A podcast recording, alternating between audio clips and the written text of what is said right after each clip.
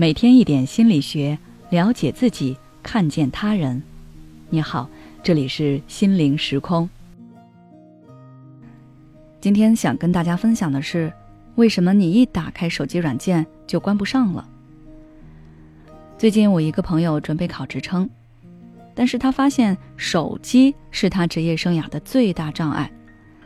他每天回家明明已经打开书本了，但总是控制不住的去摸手机。然后一摸手机就停不下来了。有时候他会看一些新闻，有时候会刷刷视频，或者跟其他人聊天，直到不得不开始学习的时候，他才会放下手机。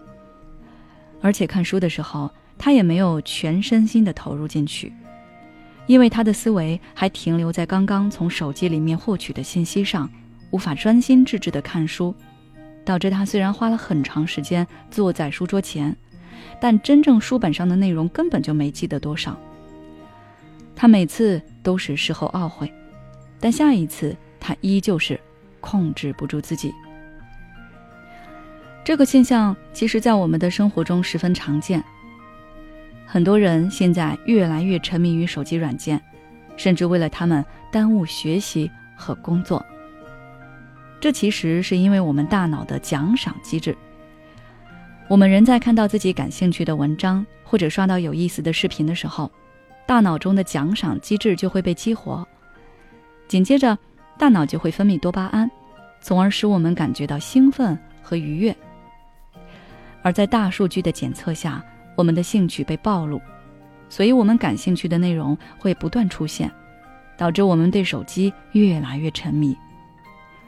而当我们放下手机的时候，多巴胺会停止分泌，这个时候我们就会立刻感觉到空虚或焦虑。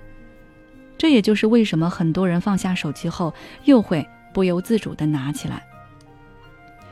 而手机软件的设计者深谙大众的这种心理机制，所以他们会将这种设计应用到自己的软件中去。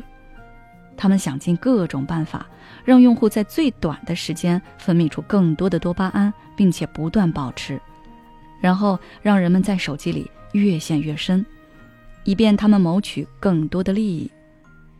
所以，越来越多的手机用户开始沉迷手机，严重的话，甚至是对手机上瘾。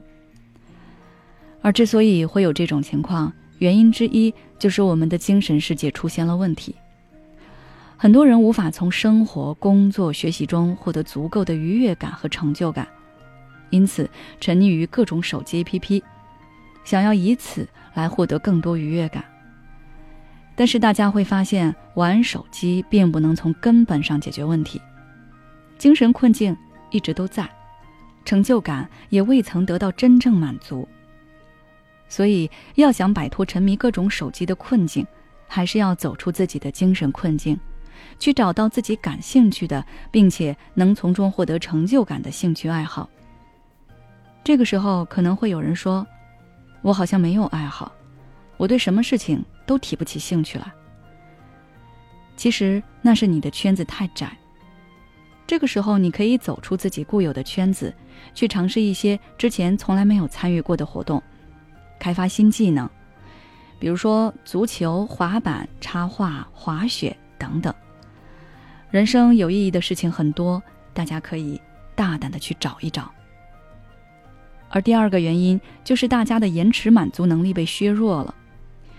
学习和工作是需要通过一段时间的努力才能看到效果的事情，而手机却是能获得即时快感的。所以很多人在该学习或该工作的时候玩手机，是因为他们控制不住自己的这种获得即时快感的欲望。对于这种情况，我觉得大家都可以先问问自己：你沉迷玩手机？那一个月后、一年后你会是什么样子？无非还是现在这样，甚至还会更糟糕一些，因为你的真实生活没有得到任何显著提高。但是你现在忍耐一下，选择认真工作、刻苦学习，那一个月后、一年后，你的生活肯定会发生令人惊喜的改变。未来会怎么样，取决于你此刻在做什么。希望大家都可以选择对自己更有利的方向走。好了，今天的分享就到这里。如果你想要了解更多内容，欢迎关注我们的微信公众号“心灵时空”，后台回复“沉迷手机”就可以了。